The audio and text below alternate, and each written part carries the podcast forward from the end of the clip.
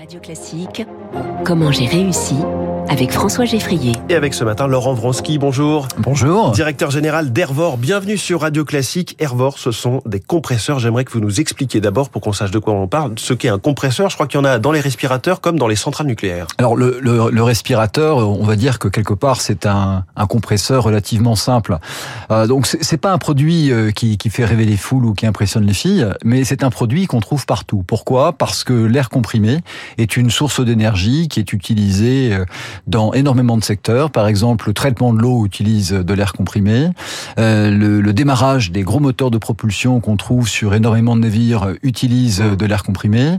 Euh, on peut faire, on fait aussi des macarons euh, avec de l'air comprimé. Nous avons nos compresseurs, par exemple, dans un monument que les Français connaissent bien, qui est la Tour Eiffel, et vous avez les groupes électrogènes de secours qui démarrent instantanément avec nos compresseurs. Donc il y en a partout, et c'est aussi les compresseurs un objet dans lequel il y a de l'innovation. C'est ce que je retiens. Alors oui, alors particulièrement euh, pour Hervor. Alors, je suis pas en train de faire la promotion de notre société, mais nous sommes le dernier fabricant français euh, de compresseurs d'air, et la raison, c'est que nous, nous ne fabriquons que des compresseurs spécifiques. Donc on mmh. est le, le, Hermès du compresseur. Est-ce que quand vous dites on est le dernier, c'est le dernier des Mohicans, comment va Hervor aujourd'hui? On est, enfin, être une entreprise industrielle en pleine crise de l'énergie, des matières premières, je me dis que ça va pas être simple tous les matins. Non, ça, ça je le confirme. Donc bon, là, là on est à la radio, donc euh, vos auditeurs ne peuvent pas voir qu'il me reste encore un peu de cheveux.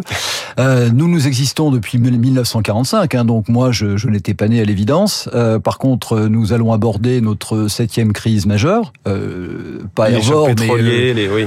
je pense que là, on est clairement rentré en récession.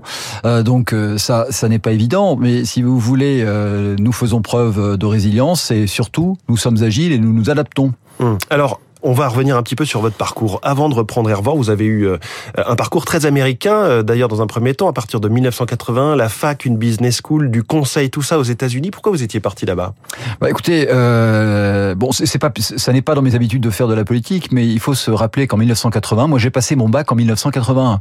Donc là, c'était l'élection de, de, François Mitterrand, et à l'époque, vous a... avez fui le pays bah écoutez, moi j'ai moi ma famille est d'origine russe, donc euh, on a déjà fui euh, d'autres pays pour des pour des raisons politiques et on a vu ce que c'est devenu euh, et donc en 80, il faut se remettre dans le contexte, il y avait un programme qui était très proche du programme commun avec un programme notamment de nationalisation des écoles de commerce et autres oui. et, et, beaucoup d'incertitudes et nous on est d'une famille je dirais qui a été qui a été frappée par par l'immigration et on a été accueillis par la France, donc ça rappelait des mauvais souvenirs. Oui. Donc je dirais qu'il y a eu un cumul d'opportunités et vous dites, aux États-Unis, bien que je sois bilingue, je suis toujours resté un étranger. Oui. Comment ça se fait? Eh bien, euh, parce que bon, je, je parle anglais euh, couramment, donc euh, on pourrait penser que de par mon cursus académique, je me suis parfaitement intégré, mais euh, de par ma culture, moi je suis français, euh, j'étais toujours différent. Mmh. même si je parle anglais couramment, j'ai toujours un petit accent. j'ai des goûts culinaires qui sont différents, j'ai des habitudes qui sont différents, des réflexes qui sont différents.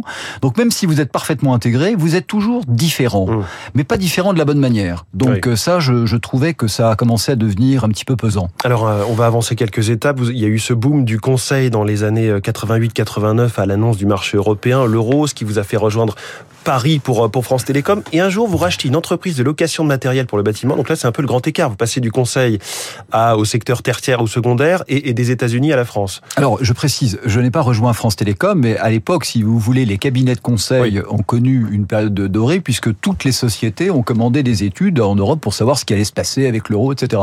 Donc, j'ai été, euh, j'ai été sur un projet temporaire en France. Euh, le temporaire, c'était trois mois. Puis trois mois, c'est six mois. Et puis au bout de six mois, j'ai eu l'opportunité de, euh, par hasard, de, reprendre une entreprise. Et comme de toute façon, euh, j'étais un petit peu à la croisée des chemins, parce que huit ans après, dans un pays, c'est soit vous restez dans le pays pour toujours, soit vous rentrez. Et moi, j'ai fait le choix délibéré de rentrer en France. Vous êtes rentré. Vient ensuite, euh, un peu plus tard encore, l'opportunité Hervor. Pourquoi vous pensez à l'époque que ça pouvait redécoller? Bah écoutez, d'abord, euh, bon, ça va peut-être sourire certains, mais vous savez, quand, quand j'étais enfant, moi, je faisais du mécano, j'ai fait des maquettes, donc j'ai toujours, j'en ai fait aussi. Voilà, donc j'ai toujours adoré construire, euh, et euh, j'ai toujours trouvé euh, que dans la transformation de la matière, qui est le propre de l'industriel, il y avait quelque chose de noble. Donc ça, ça m'a toujours intéressé. Et en plus, moi, j'ai repris euh, la direction d'Hervor en 93. Euh, à l'époque, si ce qui faisait rêver les gens de ma génération et de mon cursus, c'était plutôt la banque d'affaires, les marchés, etc. Oui. Donc les boîtes industrielles industriels, ça n'intéressait personne. C'est aussi pour ça que j'ai pu me lancer dans cette aventure, parce que globalement, qui allait racheter les entreprises industrielles dans les années 90 Oui, alors il y a encore beaucoup de choses à dire, on va manquer de temps, mais vous êtes impliqué dans des associations en faveur des banlieues, on va dire compliquées, vous êtes basé, Hervor, à Argenteuil. J'aimerais aussi que vous nous racontiez pourquoi vous avez rejoint Croissance Plus, ce réseau patronal dont vous venez d'être élu secrétaire général. C'était aussi de défendre l'industrie à l'époque, votre idée. Alors les, deux, les deux, euh, les deux missions qui sont les miennes dans le monde associatif, donc euh, la défense des intérêts des entreprises et de pouvoir créer un écosystème qui soit favorable aux entreprises et particulièrement de croissance, et la création d'écoles.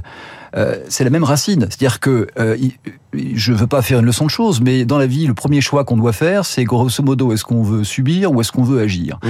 Et beaucoup de chefs d'entreprise sont souvent désemparés parce qu'ils disent, bah nous, finalement, on est obligé de subir euh, des contraintes, des lois, etc., parce qu'on n'est pas politique, parce qu'on n'a pas voix au chapitre. Croissance Plus est une association qui a été formée sur ces bases et qui permet de faire des propositions concrètes auprès des gouvernements. C'est une association apolitique pour justement changer le cours des choses.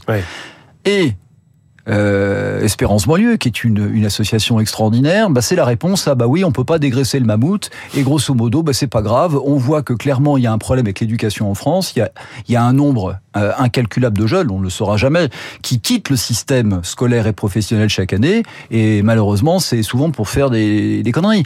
Donc nous, on s'est dit, on va pas rester là les bras croisés. Moi, je suis au cœur des banlieues, donc je, je le vis tous les jours. Je passe dans le rapport. Euh, et donc on s'est dit, bah tiens, bah, on va on va créer des écoles et on va créer des écoles pour des des enfants très jeunes, comme ça on va à la racine les intégrer. Et aujourd'hui, bah, j'ai le plaisir de dire qu'on est, on a à l'étude notre 18e école. Bravo, et je crois que vous, vous le disiez, au départ vous étiez un peu vu comme des réacs, puisque c'était un peu des à l'ancienne, entre guillemets, et aujourd'hui c'est évidemment un petit peu plus dans l'air du temps ce que vous faites avec ces écoles. Merci beaucoup. Je retiens agir plutôt que subir, c'est un petit peu ça la réponse, votre réponse à la question comment j'ai réussi. Merci beaucoup Laurent Bransky. Merci beaucoup. Directeur général d'Airvor, les compresseurs d'air, le dernier euh, fabricant de compresseurs d'air en France. Merci beaucoup. Excellente journée. 6h53, quelles conséquences écologiques à cette fuite de gaz massif, ces explosions sur les gazoducs Nord.